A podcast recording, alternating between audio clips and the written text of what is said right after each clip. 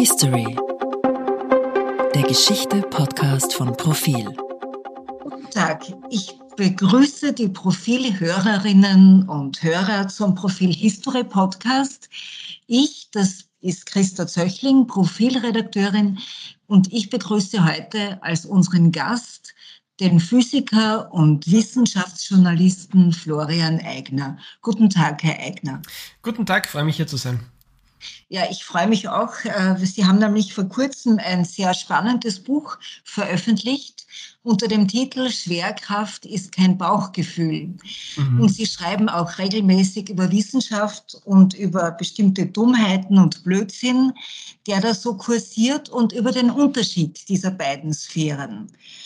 Äh, jetzt so möchte ich gleich damit beginnen, nämlich ist es eigentlich immer, ist es nicht immer ganz einfach und auf den ersten Blick zu erkennen, was Wissenschaft ist und was Unsinn ist?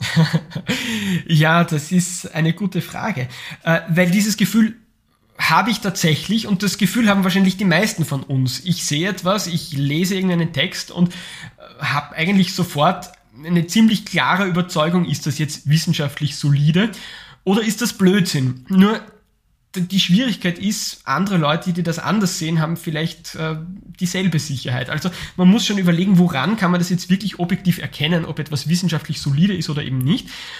Ähm, und ähm, ja, das ist dann gar nicht so einfach. Also wenn mich jemand fragt, okay, ähm, du hast dich lange mit Wissenschaft beschäftigt, gib mir doch die drei bis fünf klaren Kriterien, äh, die ich selber anwenden kann, um zu erkennen, ob etwas wissenschaftlich äh, solide ist oder nicht, dann fällt mir das extrem schwer. Also ich habe dann ein Gefühl dafür, was Wissenschaft ist und was nicht, aber das dann in Worte zu fassen und wirklich genaue Definitionen der Wissenschaftlichkeit aufzulisten, das ist richtig schwierig. Aber was, äh, ich denke, Sie, Sie schreiben das ja auch in Ihrem Buch. Äh, Sie haben ja verschiedene Definitionen oder verschiedene Teildefinitionen von Wissenschaft in Ihrem Buch sind da nachzulesen. Äh, wenn Sie jetzt versuchen würden, für unsere Hörer und Hörerinnen einfach quasi die, die Kategorien zu benennen, äh, über die Sie nachdenken, wenn es Wissenschaft sein soll. Mhm. Gut, das ist natürlich jetzt eine gewaltig große Frage, deswegen habe ich ja auch ein ganzes Buch darüber geschrieben. Also so in, in wenigen Sätzen kann man das nicht beantworten. Ähm, Zunächst mal, ich glaube, es ist gar nicht unbedingt notwendig, eine Definition für Wissenschaft zu finden. Wir haben für viele Dinge, über die wir problemlos reden können, keine saubere Definition. Ich habe auch keine Definition davon, was, ich weiß nicht, Sozialdemokratie bedeutet oder keine Definition dafür, was es bedeutet, tierfreundlich zu sein. Trotzdem erkenne ich problemlos einen Menschen, der nett zu Tieren ist und bei anderen Menschen sage ich ganz eindeutig, na, der ist definitiv nicht nett zu Tieren. Und mit wissenschaftlich und wissenschaftlicher Arbeit ist es so ähnlich. Es gibt aber natürlich schon klare Kriterien, klare Regeln, an die man sich auf jeden Fall halten muss, wenn man wissenschaftlich arbeitet oder wenn man für sich beanspruchen möchte, wissenschaftlich zu arbeiten. Und das ist zunächst mal das äh, berühmte Kriterium der Falsifizierbarkeit. Karl Popper, das haben viele Leute schon mal gehört. Eine Aussage kann nur dann als wissenschaftlich bezeichnet werden, wenn es prinzipiell möglich ist, dass sie widerlegt werden kann, dass sie an der Erfahrung scheitert. Also wenn ich jetzt irgendwie so esoterische Schwurbeleien äh, verbreite und sage, ähm, wir sind alle in einer kosmischen Resonanz zueinander, äh, dann heißt das nichts. Das ist keine wissenschaftliche Aussage, weil es gibt kein denkbares Experiment, mit dem ich diese Aussage äh, überprüfen könnte, mit dem ich diese Aussage widerlegen könnte. Und deswegen würde eben Karl Popper sagen, lohnt es sich gar nicht darüber zu streiten. Das ist eine Aussage außerhalb der Wissenschaft. Äh, so eine Aussage passt einfach nicht in den wissenschaftlichen Diskurs. Ähm, aber bei Popper kann man nicht stehen bleiben. Es gibt ähm, schon auch andere Kriterien der Wissenschaftlichkeit. Äh, Wissenschaft bedeutet nicht nur Dinge zu sagen, die widerlegt werden können, sondern wir wollen ja in der Wissenschaft etwas aufbauen. Es geht ja nicht nur darum, äh, Wissen hervorzubringen, von dem wir sagen, na, das ist nur vorläufig und das kann jederzeit ja falsifiziert werden ja klar, kann sich alles immer ändern, aber was uns in Wirklichkeit in der Wissenschaft ja interessiert, ist das Dauerhafte, das Verlässliche, das Ewige. Und das gibt es schon auch. Ja? Also, dass es so etwas wie Gravitation gibt und dass die Planeten äh, um einen Stern kreisen und von der Gravitation da festgehalten werden auf ihrer Kreisbahn, das ist einfach eine Tatsache, die sich auch in Zukunft nicht mehr ändern wird. Also die Wissenschaft baut schon auch Wissen auf, das unbestreitbar ist. Und diese Unbestreitbarkeit, würde ich sagen, erlangt die Wissenschaft dadurch, dass einfach unglaublich viele Beobachtungen, Fakten und Theorien miteinander vernetzt werden. Dass wir nicht nur eine Bestätigung haben für eine Behauptung, sondern unzählige, dass es alles miteinander verknüpft ist, alles zueinander passt, dass ganz, ganz viele Menschen auf der ganzen Welt das überprüft haben, diskutiert haben, verglichen haben, ihre Finger ganz tief reingebohrt haben in mögliche Schwachstellen und so gemeinsam zum Ergebnis kommen, das stimmt. Und wenn wir dieses Stadium erreicht haben, dann kann man sich auf wissenschaftliche Ergebnisse tatsächlich verlassen. Mhm. Ich habe diese Frage gestellt, weil wir ja natürlich seit zwei Jahren, seit wir mit dem neuen Virus geplagt sind und mit der Pandemie umgehen müssen, äh, plötzlich ist ja die, das Thema Wissenschaft wieder sehr im Zentrum, äh, mhm. im Alltag angelangt. Ich kann mich erinnern, ich habe, glaube ich, genau vor zehn, äh, vor zwei Jahren, so im März war das, 2020, äh, ein Interview gemacht mit dem Philosophen Franz Schuh, der ein sehr gescheiter Mann ist und sehr viel nachdenkt und reflektiert. Und damals hat er gesagt, er sieht ein Problem an äh, Herantreuen und dieses Problem hat er geschildert. Auf der einen Seite gibt es da die Wissenschaft, die mit einem neuen Phänomen äh, zu tun hat. Also von, von Covid-19 wusste man damals noch nicht so viel, wie man heute weiß. Das heißt, es gab verschiedene Interpretationen, wie infektiös, wie die Infektion überhaupt äh, stattfindet, was äh, getan werden könnte oder sollte, um es einzudämmen. Ähm, also man wusste noch nicht so viel wie heute, wie das Virus wirkt und wie es sich verbreitet. Und es gab natürlich auch verschiedene Meinungen, also von der Schmierinfektion bis zur Tröpfcheninfektion und so weiter und so fort. Und er hat gesagt, auf der einen Seite Wissenschaftler, die Experten, die natürlich auch Interpre Fakten ähm, äh, und, und neue Daten interpretieren oder auch unterschiedlicher Meinung sind, auf dem Wissen aufbauend, das sie mit anderen äh, SARS-CoV-Viren schon gemacht haben. Und auf der anderen Seite gibt es die Politik, die muss entscheiden, was jetzt zu tun sei. Und das heißt, der Streit oder die Auseinandersetzung auf der einen Seite und die Entscheidung, die da sein muss auf der anderen Seite, das kann schon zu einem großen Widerspruch führen und zu Problemen in der Gesellschaft führen, weil die einen schreien halt, ja, entscheidet und die anderen sagen, ja, aber wir wissen nicht so genau. Also man muss da äh, quasi die, man, man muss auch die unterschiedlichen äh, mhm. Einschätzungen berücksichtigen. Jetzt mhm was ist, wenn Sie jetzt die vergangenen Jahre, die zwei Jahre überdenken, was ist denn da schiefgelaufen in diesem Widerspruch zwischen einerseits Wissenschaft, Expertenmeinung und andererseits Politik?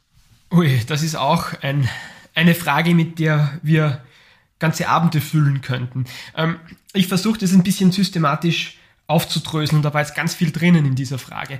Äh, zunächst mal, ähm, die Experten streiten miteinander. In der Wissenschaft ist es unvermeidlich, dass man unterschiedliche Meinungen hat. Das ist vollkommen richtig. Das liegt in der Natur der Wissenschaft. Wissenschaft wird eben dadurch mehr, dass Leute miteinander streiten. Ja, genau dadurch wächst Wissenschaft. Äh, das wird aber oft falsch interpretiert ich bin ganz oft mit Leuten konfrontiert, die aus dieser Tatsache, dass in der Wissenschaft man sich zwangsläufig uneinig ist über neue, Forschungsergebnisse, die Vermutung ableiten, dass Wissenschaft ja nicht zuverlässig sei, weil die Leute immer miteinander streiten. Und dann heißt ja, naja, warum soll ich denen glauben? Die Wissenschaftler, die sind sich ja auch uneinig. Und der eine sagt heute das und der andere sagt morgen was anderes. Warum soll ich das glauben? Und das ist ein Missverständnis, weil natürlich in der Wissenschaft zwar gestritten wird, aber immer nur über den Rand des Wissens, immer nur über diesen Bereich des Wissens, der gerade dazukommt. Es gibt natürlich einen harten Kern des Wissens, über den sich längst alle einig sind. Ja? Und es ist beim Klimawandel ja zum Beispiel auch so. Ja? Also, dass es den Klimawandel gibt und dass er vom Menschen verursacht ist, das wissen wir heute. Darüber ist einfach keine wissenschaftliche Debatte mehr im Gang, weil das ist gegessen. Das, das ist äh, so gut belegt, dass wir darüber nicht mehr streiten müssen. Aber natürlich gibt es jetzt Fragen, über die äh, gut gestritten werden kann. Zum Beispiel, was sind die effektivsten Maßnahmen dagegen? Wie schaut es jetzt aus mit Methan und äh, CO2? Wie vergleicht sich das? Was ist mit dem Permafrost in Sibirien? Ja, das sind Fragen, wo tatsächlich diskutiert wird, wo man die Antworten noch nicht hat. Und das darf man aber nicht vergleichen, dass die Tatsache, dass gestritten wird, dass viele Fragen noch offen sind, eben nicht bedeutet, dass alles äh, noch unter Streit steht und, und diskutiert werden kann, sondern es gibt halt trotzdem Wissen, dass etabliert ist, auf das wir uns verlassen können. Und oft schaut man eben medial nur dorthin, wo die Fragen noch offen sind und dann sieht es aus, als wäre die ganze Wissenschaft ausschließlich eine riesengroße Streiterei. Dann jetzt zur Politik. In der Politik wird auch viel gestritten. Ähm, was, glaube ich, wichtig ist, ist anzuerkennen, dass Politik und Wissenschaft schon wirklich zwei verschiedene Dinge sind, wie ja auch äh, Franz Schuh äh, Sie jetzt zitiert haben. Ähm, also es wäre vollkommen verfehlt zu sagen, okay, wir haben es hier mit einem Problem zu tun, das mit Wissenschaft zu tun hat, deswegen ziehen wir uns jetzt als Politik vollkommen zurück und lassen einfach die Wissenschaft entscheiden, was zu tun ist. Das wäre vollkommen falsch. Das ist nicht die Aufgabe der Wissenschaft, das ist auch nicht die Fähigkeit der Wissenschaft. Klar ist natürlich, dass in äh, einer Situation, wie wir sie jetzt haben, politisch entschieden werden muss. Da geht's nicht nur um Fakten, sondern es geht auch um Interpretation der Fakten und um Abwägung der Fakten untereinander. Hm? Und die Wissenschaft kann eben nur diese Fakten liefern, aber sie kann zum Beispiel nicht die Antwort darauf geben, welches Grundrecht jetzt wie abzuwägen ist gegenüber einem anderen Grundrecht. Ja, wie gehen wir jetzt um mit der Frage, wie viel Freiheitseinschränkung akzeptabel ist oder wie viel Freiheitseinschränkung notwendig ist? Das sind wichtige Fragen, die aber eben genuin politische Fragen sind. Es gibt keine mathematische Formel für so etwas. Aber für gewisse andere Dinge gibt es schon mathematische Formeln. Und das ist eben genau diesen Unterschied, äh, dieser Unterschied, den man, den man erkennen muss. Äh, Physik, äh, äh, Politik kann nicht durch Naturwissenschaft ersetzt werden, aber Politik muss immer auf Basis der Naturwissenschaft stattfinden. Politik kann nie gute Politik sein, wenn sie die naturwissenschaftlichen Fakten nicht anerkennt. Ja? Also das ist sozusagen der erste Schritt. Als ersten Schritt muss Politik mal das anerkennen, was wissenschaftlich etabliert ist und auf dieser Basis muss dann Politik aufbauen. Und da sehen wir eben in den letzten Monaten oder in den letzten zwei Jahren oder man könnte auch sagen schon noch viel länger, dass das eben nicht notwendigerweise der Fall ist, dass es politische Parteien gibt, die wissenschaftlich klar belegte Fakten einfach leugnen oder so tun, als könnte man die irgendwie ignorieren. Äh, und dann ist gute Politik schon mal von vornherein nicht möglich. Wenn man die Fakten anerkennt und auf Basis dieser Fakten dann Politik zu machen versucht, dann kann man immer noch diskutieren, dann kann es immer noch unterschiedliche Meinungen geben. Ja? Aber was ich mir wünschen würde, ist, dass diese unterschiedlichen politischen Ideologien, die ja alle legitim sind, dass die alle mal sich einigen auf die Basis wissenschaftlicher Fakten. Wenn wir das nicht machen, und momentan machen wir das nicht, dann sind wir alle in richtig großer Gefahr. Dann kann gar keine gute Politik entstehen. Zum Beispiel einigen auf das, was exponentielles Wachstum bedeutet. Ja, das ist ein schönes Beispiel. Ne? Weil natürlich jeder, der sich irgendwie mit äh, Pandemien beschäftigt hat, und sei es auch nur oberflächlich, weiß, dass es eben diese Charakteristik des exponentiellen Wachstums gibt. Und das haben wir schon im, im vergangenen Jahr gesehen. Äh, da hatten wir einen relativ ruhigen Sommer mit relativ äh, geringen Infektionszahlen und die sind dann langsam gestiegen, aber es war noch immer nicht bedrohlich und die Leute haben gesagt, na, es wird keine zweite Welle geben, das schaut alles harmlos aus. Und dann plötzlich im Oktober, November sind die Zahlen durch die Decke gegangen. Hm? Äh, in einer exponentiellen Darstellung hat man damals schon wunderbar gesehen, im August, September, wohin wir unterwegs sind.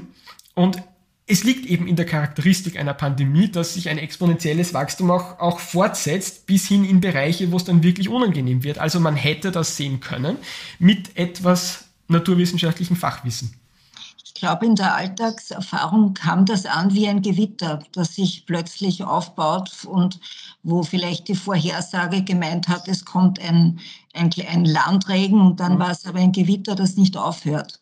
Aber jetzt vielleicht zu einem zweiten Punkt, der uns in der Pandemie ja wirklich sehr stark beschäftigt hat und noch immer eigentlich noch mehr beschäftigt heute als vor einem Jahr, nämlich das große Versprechen, dass die Wissenschaft es schaffen wird, eine Impfung zu finden, die äh, uns wirklich davor schützt, dass wir sterben. Und die ganz große Hoffnung war, wenn die Impfung da ist, ist die Pandemie zu Ende. Äh, jetzt stimmt wahrscheinlich sehr vieles daran. Wenn nämlich jetzt wirklich sagen wir, 90 Prozent der Bevölkerung geimpft wäre, dann könnte man vielleicht wirklich von einem Ende der Pandemie sprechen. Aber so ist es ja nicht. Und wie erklären Sie sich, dass Österreich als eines der gering, eine der geringsten Impfraten in Europa hat? Hm. Ich würde viel dafür geben, darauf eine klare Antwort zu haben. Also zunächst zur ersten äh, Bemerkung. Ja, die Pandemie wäre vorbei, wenn die Durchimpfungsrate sehr hoch wäre. Nach allem, was wir wissen über Covid-19, wäre das tatsächlich der Fall. Also wir waren dieser Pandemie eine Zeit lang ausgeliefert, jetzt sind wir es nicht mehr. Das muss man in der Deutlichkeit sagen. Diese vierte Welle, die wir jetzt haben, ist eine selbstgewählte. Diese Leute, die jetzt sterben, diese Leute, die jetzt auf den Intensivstationen liegen, die tun das nur, weil wir als Gesellschaft versagt haben. Ja? Und da nehme ich mich auch nicht aus, weil wir sind alle Teil dieser Gesellschaft, egal ob wir jetzt geimpft sind oder nicht. Das ist ein gesellschaftliches Versagen. Das muss man in der Härte wirklich sagen, weil äh, viele Leute äh, tun so, als wären das halt jetzt das Werk von irgendwelchen äh, Wissenschaftsfeinden oder so, aber man kann das jetzt nicht auf das reduzieren, sondern wir gemeinsam waren zu blöd, um mit dieser Situation richtig umzugehen, obwohl genau offensichtlich gewesen wäre, wie man mit der Situation umgehen muss. Äh, das ist mal das Erste. Das Zweite ist jetzt die Frage, warum läuft das in Österreich so schlecht? Warum läuft das in Österreich deutlich schlechter als anderswo? Und das ist richtig schwer zu sagen. Ich glaube, es gibt keine klare Antwort darauf, aber ich sehe es in erster Linie als kulturelles Problem.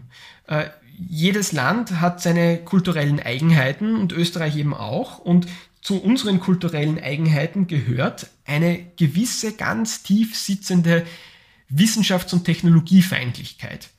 Gepaart auch mit einer ähm, Affinität zu Esoterik und Aberglauben, ähm, äußert sich auch in großem Zuspruch für Alternativmedizin. Das hängt alles zusammen.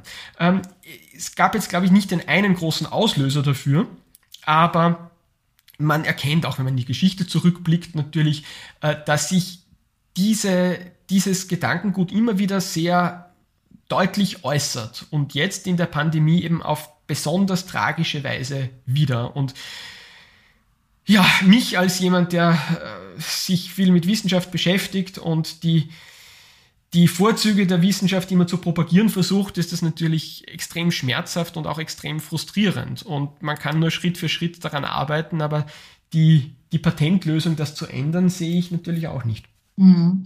Ich, ich denke natürlich auch viel darüber nach, warum gerade Österreich so so hinten nach ist. Und ähm, da fallen mir dann Dinge ein, die, mit denen wir uns ja auch oft schmücken, muss man dazu sagen.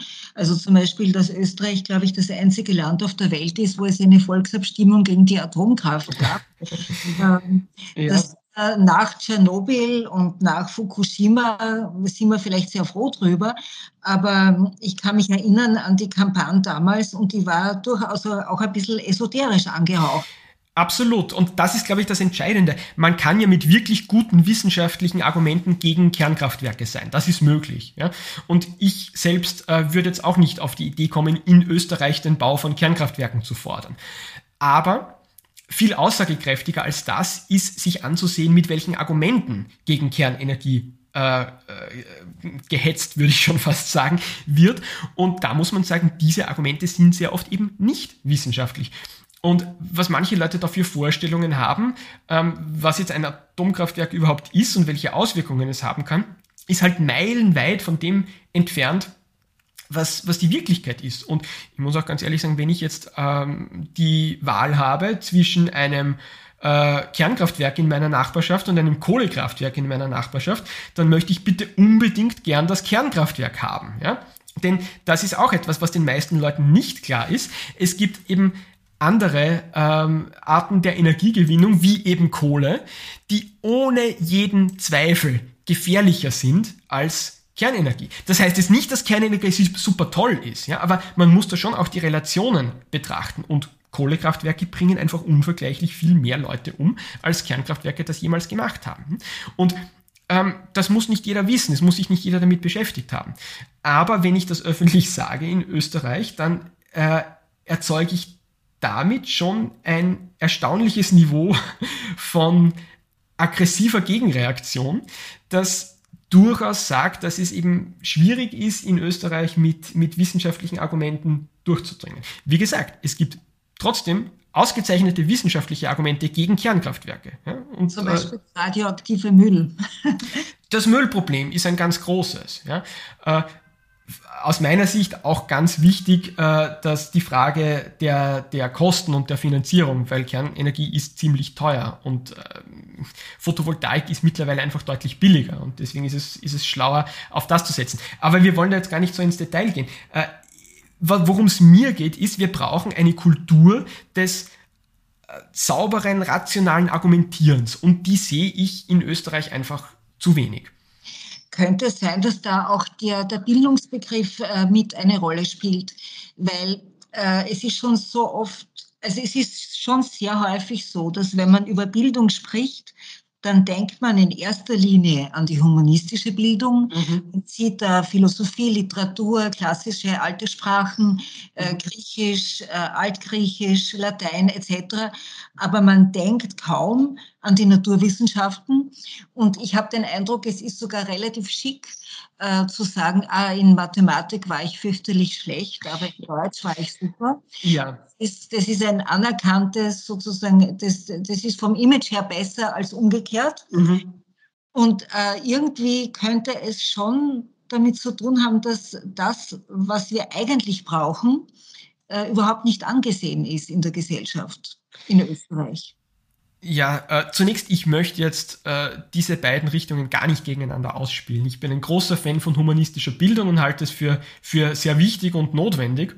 Aber es ist die Beobachtung natürlich vollkommen richtig. Ja? Ich kann in Österreich mich bei der Cocktailparty problemlos hinstellen und so nebenbei drüber lachen, dass ich ohne Hilfe meines Steuerberaters mir nicht zutraue, fünfstellige Zahlen zu addieren und dann lachen die anderen mit und das ist irgendwie charmant und das ist nett. Ich kann mich aber nicht hinstellen und sagen, ja, Fremdsprachen, ich bin ein kompletter Sprachentrottel, ich kann keine Fremdsprache und das interessiert mich auch nicht. Dann schauen alle Leute komisch und sagen, na bitte, was bist denn du für ein Bildungsfeind? Ne? Äh, und das ist schon seltsam und auffallend und ganz besonders seltsam ist es natürlich in einer Zeit, wo wir so massiv abhängig sind von Naturwissenschaft und Technik, wo unser Alltag einfach massiv bestimmt wird von Naturwissenschaft und Technik, wo auch unsere demokratischen Entscheidungen massiv abhängig sind von Naturwissenschaft und Technik. Ich komme jetzt nochmal auf den Klimawandel zurück. Ja. Wie soll ich äh, als, als Demokrat eine Wahlentscheidung treffen können, wenn ich den Klimawandel nicht ordentlich einordnen kann aus wissenschaftlicher Sicht? Also ja, das ist tatsächlich ein Problem.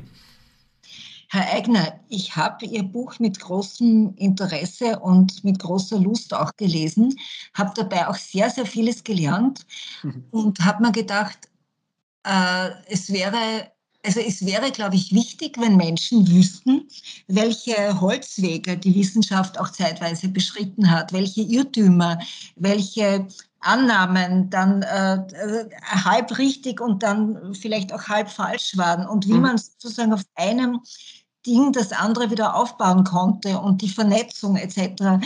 Also diese so quasi die Geschichte der Wissenschaften und dass man versteht, wie sie, wie Wissenschaft in bestimmten Bereichen entstanden ist und wie gesagt, welche Thesen man äh, äh, gehabt hat und was man mit diesen Thesen beweisen konnte und was dann dazugekommen ist und wie dann ein, ein vollkommen anderes Weltbild doch entstanden ist, mhm. obwohl das vorige falsch, aber doch eine Zeit lang äh, nützlich war zum Erkennen der mhm. Umwelt. Das hat mich, also das habe ich eigentlich sehr interessant gefunden. Und ich würde gern wissen, Sie haben Physik studiert. Äh, wie sind Sie auf Physik gekommen und haben Sie in der Schule über die Geschichte der Wissenschaften überhaupt irgendetwas erfahren? ja, das ist auch eine wichtige Frage. Äh, auf Physik bin ich gekommen, weil ganz banal gesagt, ich wissen wollte, wie die Welt funktioniert. Die Physik ist sozusagen die fundamentalste der Naturwissenschaften in gewisser Hinsicht. Und das erschien mir ein guter Punkt, um anzufangen, die Welt zu verstehen. Das klingt jetzt so groß und pathetisch, ähm, wie man das halt so als 17-, 18-Jähriger sieht. Aber ich habe es nie bereut und habe tatsächlich sehr viel gelernt dort. Ähm, ähm, ja, äh, also das, das, das war der Ausgangspunkt. Die Frage war, wie habe ich in, in meiner Schulzeit auch darüber gelernt, wie die Irrwege der Wissenschaft funktionieren und wie das in der Geschichte war? Und die Antwort ist nein. Das kommt sicher zu kurz. Ähm, und das ist deswegen schade, weil ich glaube, dass die Kernkompetenz schlechthin in der naturwissenschaftlichen Bildung, die in der Schule vermittelt werden soll, äh, ja ist zu erkennen, wie Wissenschaft produziert wird und was Wissenschaft eigentlich ist. Also es ist natürlich schön, wenn man wissenschaftliche Fakten lernt und das ist auch notwendig und, und unbedingt begrüßenswert. Aber noch wichtiger als das ist eigentlich ein Gefühl dafür, äh, was eben Wissenschaft ist und, und welche Kriterien man erfüllen muss, um wissenschaftlich äh, arbeiten zu können und ähm, wie ich Wissenschaft von, von Blödsinn unterscheide. Und da hilft es natürlich sehr, sich ein bisschen umzusehen, auch in der Wissenschaftsgeschichte und auch zu erkennen, dass ja manchmal auch sehr, sehr kluge Leute vollkommen auf dem Holzweg waren. Aber das knüpft jetzt ein bisschen an an das, was wir vorhin schon besprochen haben. Ich muss da immer auch warnen davor, äh, die Wissenschaft einfach so zu reduzieren auf eine Geschichte der Irrtümer. Äh, natürlich, äh, das ist so wie, wie, wie wir vorhin gesagt haben, in der Wissenschaft wird ja immer gestritten und deswegen ist die Wissenschaft äh, nicht zuverlässig. Das ist falsch. Und genauso ist es auch falsch zu sagen, naja, in der Wissenschaft löst ja immer ein Weltbild das andere ab und deswegen ist unser heutiges Weltbild doch auch falsch, weil in 200 Jahren wird man drüber lachen, was wir heute glauben. Nein, das stimmt nicht. Und das ist auch ganz interessant, sich historisch anzusehen. Ähm, natürlich ähm, haben bestimmte Sichtweisen wissenschaftshistorisch andere Sichtweisen abgelöst. Aber deswegen sind die alten Sichtweisen nicht auf der Müllhalde der Geschichte gelandet. Äh, man muss da wirklich unterscheiden. Es gibt natürlich wissenschaftliche Behauptungen, die vollkommen widerlegt wurden, die sich als wirklich untauglich und unnütz erwiesen haben. Aber das sind immer nur punktuelle Aussagen. Ja, äh, das ist zum Beispiel eine Aussage in der Medizin, ähm, äh, Lobotomie hilft bei gewissen äh, geistigen Krankheiten. Ja, das dachte man mal eine Weile. Äh, davon ist nichts übrig geblieben. Das hat sich einfach wirklich als Blödsinn entpuppt. Das war falsch. Aber das war jetzt eine punktuelle wissenschaftliche Aussage. Das war jetzt keine große vernetzte Theorie. Und wenn wir uns die Geschichte der großen vernetzten Theorien anschauen, und damit meine ich jetzt Theorien, die man nicht nur mit einem Experiment überprüfen kann, sondern mit vielen verschiedenen Experimenten überprüfen kann, dann sieht die Sache ganz anders aus. Schauen wir uns zum Beispiel an die Astronomie. Die bietet sich besonders an, weil es die älteste der Naturwissenschaften ist, ähm, wo sich halt schon über Jahrhunderte oder Jahrtausende unterschiedliche Weltbilder abgelöst haben. Und da sieht man das dann besonders schön. Da gab's äh, die Gravitationstheorie von Isaac Newton. Ja? Der hat ähm, seine Formeln aufgestellt und hat beschrieben, dass äh, Himmelskörper abhängig von ihrer Masse eine Anziehungskraft aufeinander ausüben und es gelang ihm, das mathematisch zu beschreiben, dass man genau ausrechnen konnte, wie sich die Planeten bewegen. Ein gewaltiger Triumph der Wissenschaftsgeschichte. Ja? Und deswegen wird Newton zu Recht bis heute als einer der ganz großen Stars der Wissenschaft gesehen. Äh, man dachte dann lange Zeit, ja, damit ist jetzt eigentlich über Gravitation alles gesagt, was es zu sagen gibt. Ja? Weil Newtons Berechnungen einfach so gut waren und so präzise mit den Beobachtungen übereingestimmt haben, dass man sich gar nicht vorstellen konnte, dass da jetzt noch was kommen kann, ja, zusätzlich. Aber dann kam Albert Einstein. Und plötzlich war alles anders. Plötzlich äh, gab es da diesen jungen Mann, den Albert Einstein, der auf die verrückte Idee kam, äh, den großen Isaac Newton zu hinterfragen, die best überprüfte Theorie eigentlich, die es zu diesem Zeitpunkt gab, neu zu denken. Und Einstein sagte dann eben, ähm, Gravitation muss man anders beschreiben, da geht es um Krümmungen der Raumzeit. Ja? Also Raum und Zeit gehören zusammen, ist eine vierdimensionale Raumzeit und die wird gekrümmt durch Massen. Kann sich kein Mensch vorstellen, konnte sich Albert Einstein selber auch nicht vorstellen, aber kann man ausrechnen. Ja? Und dann kam er mit einer völlig neuen Theorie der Gravitation, die besser funktioniert hat als die von Newton. Was sagt uns das jetzt? Sagt uns das, dass Newton Unrecht hatte? Sagt uns das, dass Newton widerlegt wurde? Nein. Und das ist mir ganz, ganz wichtig zu betonen. Das ist ein schönes Beispiel, wie äh, eine Theorie eine andere Theorie abgelöst hat. Ein schönes Beispiel auch für einen Paradigmenwechsel im Sinn von Thomas Kuhn. Aber bei diesem Paradigmenwechsel kam es eben nicht dazu, dass die alte Theorie von Isaac Newton weggeworfen wurde und dass man dann gesagt hat, ja, diese Idioten damals haben noch geglaubt, Newton hatte recht, sondern nein, die alte Theorie wird noch immer wertgeschätzt. Das stimmt noch immer. Und alles, was man vorher damit ausrechnen konnte, kann man jetzt auch noch damit ausrechnen. Und als die äh, Amerikaner in den 60er Jahren das Apollo-Programm gestartet haben und Raketen zum Mond schickten, haben sie das mit den Formeln von Isaac Newton gemacht und nicht mit den Formeln von Albert Einstein, weil die alten Formeln immer noch nützlich sind. Ja? Und das ist mir ganz wichtig. In der Wissenschaft kommt es zu Revolutionen. Aber wenn eine Theorie ersetzt wird, die gut bewährt ist, dann wird die nicht weggeworfen, dann ist die nicht falsch, sondern sie funktioniert danach noch immer. Und das wird auch in Zukunft so sein. Und unser heutiges Wissen in der Wissenschaft, das als verlässlich und, und unbestritten gilt, das kann vielleicht neu kontextualisiert werden in 200 Jahren.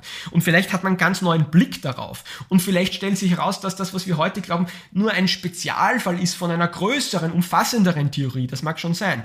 Aber das Wissen, das mal als fundiert gilt, das wird nicht ausgelacht, auch nicht in 200 Jahren. Und deswegen können wir uns auf das, was heute wissenschaftlicher Konsens ist, verlassen. Wir können uns nicht darauf verlassen, dass es das Beste ist, was die Menschheit jemals hervorbringen wird. Das sicher nicht. Aber wir können uns darauf verlassen, dass es sehr eng an der Wahrheit ist. Äh, ich denke mir, also das, äh, das ist übrigens in Ihrem Buch an mehreren Stellen sehr, sehr schön ausgeführt, äh, wie, wie Irrtümer quasi, wie, nicht nur Irrtümer waren, sondern eben nur Teilirrtümer. Also wie, wie man eben, äh, wie man sogar von einem Weltbild, äh, wo die Erde im Mittelpunkt stand und wo man geglaubt hat, alles kreist um die Erde, selbst da konnte man Dinge erkennen und messen und berechnen. Genau. Erkenntnisse gewinnen. Also äh, wo, wo wir heute unheimlich lachen drüber und, und denken, boah, das ist ja lächerlich und so. Aber selbst das war erkenntnisfördernd eine bestimmte Zeit lang. Aber jetzt vielleicht zurück zu dieser Wissenschaftsskepsis oder mhm. Feindlichkeit. Und äh, ich denke mir, äh, Sie schreiben auch sehr viel über den Wiener Kreis, über den mhm. kritischen Rationalismus von Karl Popper. Und da muss man vielleicht jetzt dazu sagen, dass all diese Wissenschaftler ja emigriert sind. Das heißt, es gab da in Österreich wirklich einen Bruch der Tradition. Die gab es dann zwar noch immer, diese Wissenschaftler, aber halt nicht mehr im deutschsprachigen Raum, sondern angloamerikanischen Raum. Und das könnte wohl wirklich dazu geführt haben, dass, ähm, dass in unserer Gesellschaft so ein, ein bestimmtes Wissen und eine bestimmte Erfahrung verloren gegangen ist.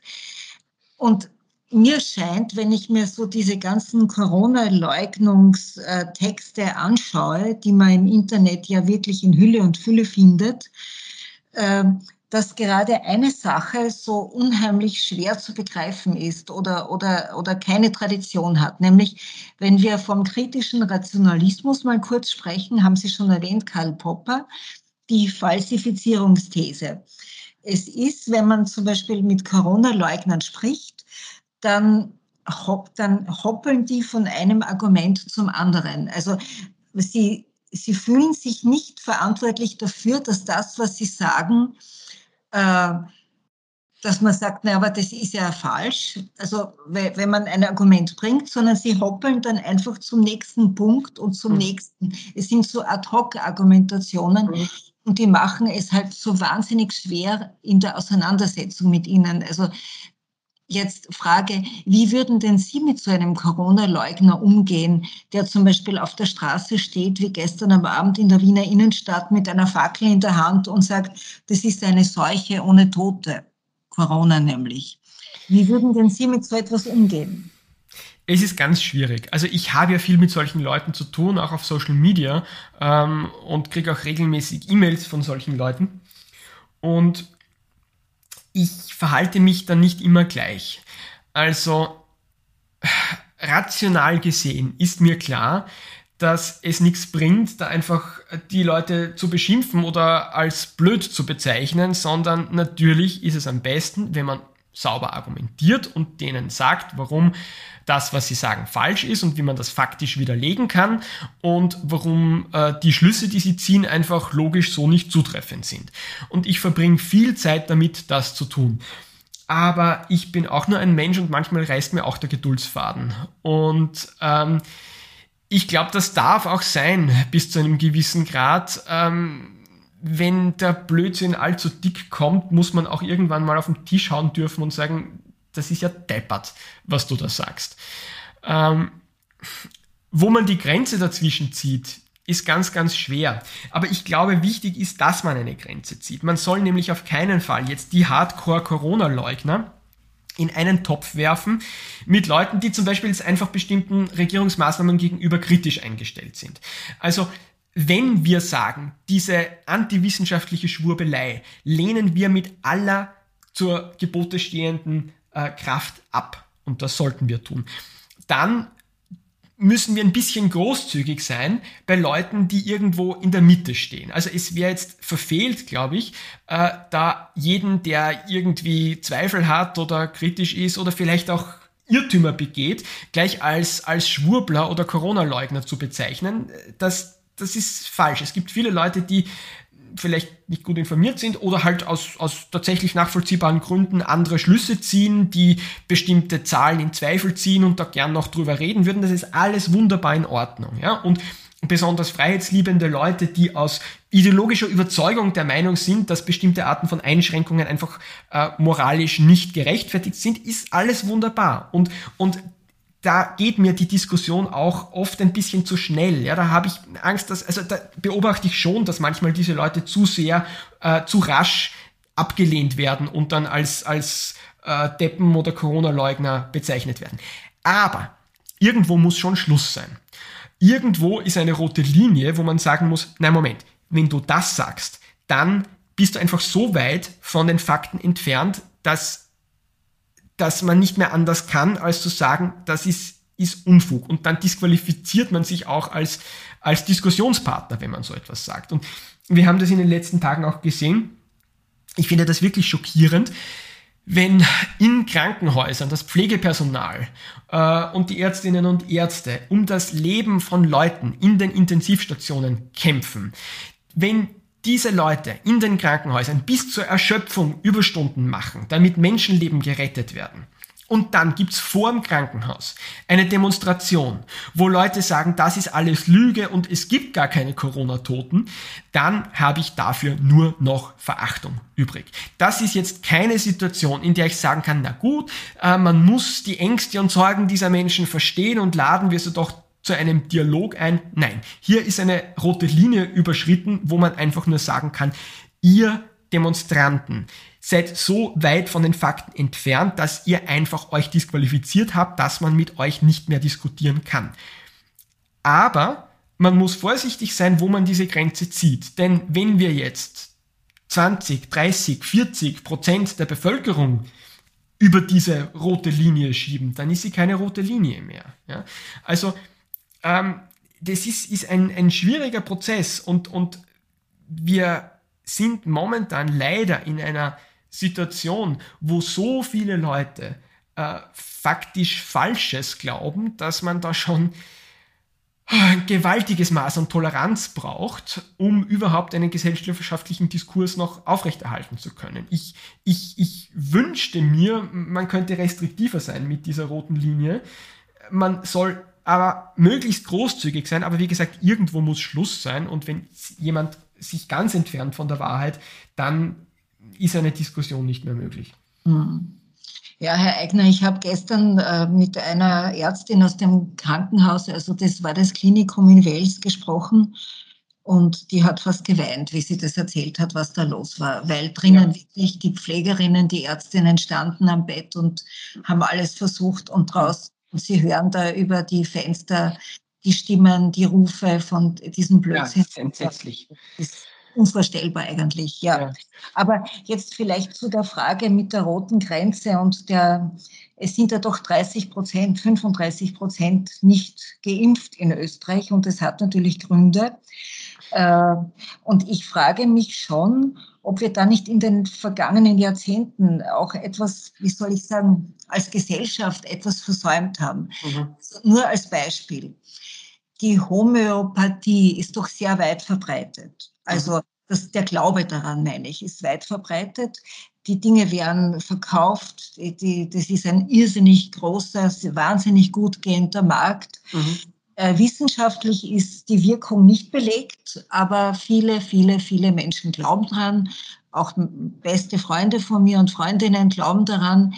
Ähm, jetzt könnte man sagen, vielleicht hat man da zu lang, ich will nicht sagen zugeschaut, ich will auch nicht sagen, dass man das verbieten sollte, aber vielleicht hat man da zu wenig drüber gesprochen, dass das offenbar eine psychologische Wirkung ist und ja. eine, keine andere, also keine wissenschaftlich nachweisbare.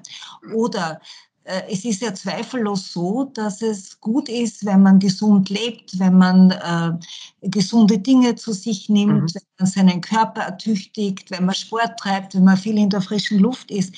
Aber ob jetzt die Ansicht, dass äh, man quasi sein Immunsystem so voll in der Hand hat und nicht krank wird, wenn man gesund lebt, ist das nicht, mir kommt das manchmal vor wie ein Ausfluss einer sehr liberalen Grundhaltung einer sehr, also wo auch der Körper quasi zum Feld der Leistung wird und wo man dann wirklich glaubt, so wie der Herr Kickl das ja auch behauptet hat, in öffentlichen Reden, also quasi, wenn ich gesund lebe, kriege ich es nicht und wenn ich es kriege, kriege ich es nur also kaum Symptome und nur schwach. Ja, ja, na, das ist, das ist die Äußerung eines vorwissenschaftlichen magischen Weltbildes in Wahrheit.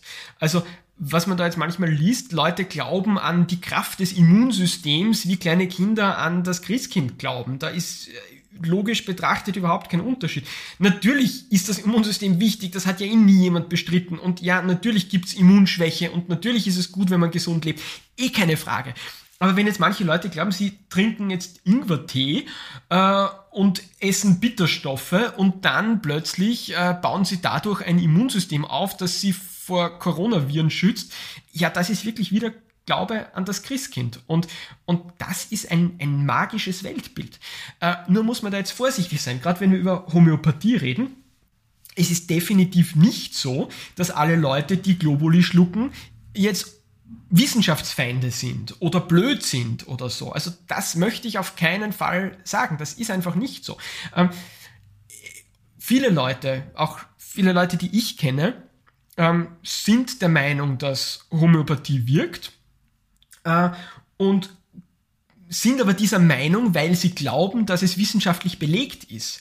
Und das sieht man jetzt auch wieder, das ist ein ein kulturelles Problem ist. Ja, es hat sich einfach so fest verankert in unserer Gesellschaft, dass solche Dinge funktionieren und wahr sind, dass man das als gegeben hinnimmt, was ich ja verstehe, ja, weil wir nehmen jeden Tag Dinge als gegeben hin. Ich kann nicht immer alles überprüfen. Ähm, äh, und, und dann plötzlich wird es vereinbar mit einem durchaus rationalen wissenschaftlichen Weltbild, ähm, obwohl es in Wirklichkeit, wenn man genau hinschauen würde, nicht wirklich vereinbar ist. Bei der Homöopathie hat man etwa das Problem, dass sie logisch in sich schon nicht stimmig ist. Denn angenommen, es wäre tatsächlich so, dass man da die Wirkung von irgendwelchen äh, Partikeln potenzieren kann, indem man sie immer weiter verdünnt und verschüttelt, dann müsste natürlich auch alles äh, Schädliche, was da irgendwo in jeder Wasserprobe drinnen ist, äh, potenziert äh, werden und im, am Ende wäre dann in jedem homöopathischen Präparat alles drinnen, was es überhaupt auf der Welt gibt. Ja? Und woher weiß es das homöopathische Präparat, das genau äh, diese, diese eine Substanz, die ich eigentlich hier anwenden möchte, äh, zum Ausdruck kommen soll und nicht die 28 Millionen andere, die natürlich auch in Kontakt mit diesem Wasser gekommen sind. Also das ist in sich schon gar nicht stimmig. Ähm, aber es, es ist hier wirklich ein, ein kulturelles Problem. Es ist eben normal, äh, bei uns Dinge zu glauben, die in sich nicht stimmig sind, die nicht wissenschaftlich belegt sind und man empfindet das nicht wirklich als problematisch. Ja? Wird ja irgendwas dran sein, denkt man sich. Und das ist offenbar bei uns stärker verankert als in vielen anderen Ländern. Mhm. Das heißt, wir könnten ja schon weiter glauben, aber in einer Pandemie kann dieses Glauben äh, ganz schön gefährlich werden. Das stimmt. Ich habe bin da auch selber gerade dabei, meine eigenen Grundsätze etwas zu überdenken und zu ändern, weil gerade bei Alternativmedizin und Homöopathie war ich für jemanden aus dem wissenschaftlichen Skeptiker-Eck eigentlich immer sehr liberal und habe gesagt, ja, ich weiß eh, dass es nicht funktioniert, aber lass die Leute doch. Und wenn jemand dran glauben will, dann hilft halt der Placebo-Effekt und der Placebo-Effekt ist doch was Gutes. Lass doch den Leuten ihren Placebo-Effekt. Ähm, und bis zu einem gewissen Grad stimmt das sicher, aber mittlerweile, glaube ich, sehen wir alle, dass antiwissenschaftliches Denken halt wirklich katastrophale Auswirkungen haben kann. Und wir sehen hier eine Pandemie, an der wir scheitern als Gesellschaft wegen antiwissenschaftlichem Denken. Wir haben hier jeden Tag Tote, wegen antiwissenschaftlichen Denkens. Das muss man ganz hart so sagen. Und dieses Argument, na ja, hilft halt nichts, aber Schaden tut's auch nicht und lass den Leuten doch ihren Placebo-Effekt, denn es richtet ja eh keinen Schaden an. Dieses Denken ist damit eigentlich nicht mehr länger haltbar. Ja, also äh, da ist schon auch die Pandemie für mich ein, ein Anlass, neu über diese Dinge nachzudenken. Ähm, ja, äh, wissenschaftlich Falsches bringt letztlich Leute um. Das ist leider so. Herr Eigner, ich glaube, das war ein ziemlich guter, wichtiger Gedanke am Schluss. Ich danke Ihnen für das Gespräch, wirklich. Ich danke Ihnen für das, ich danke. das ganze Wissen, das Sie da jetzt auch eingebracht haben. Dankeschön. Bis zum nächsten Mal. Dankeschön.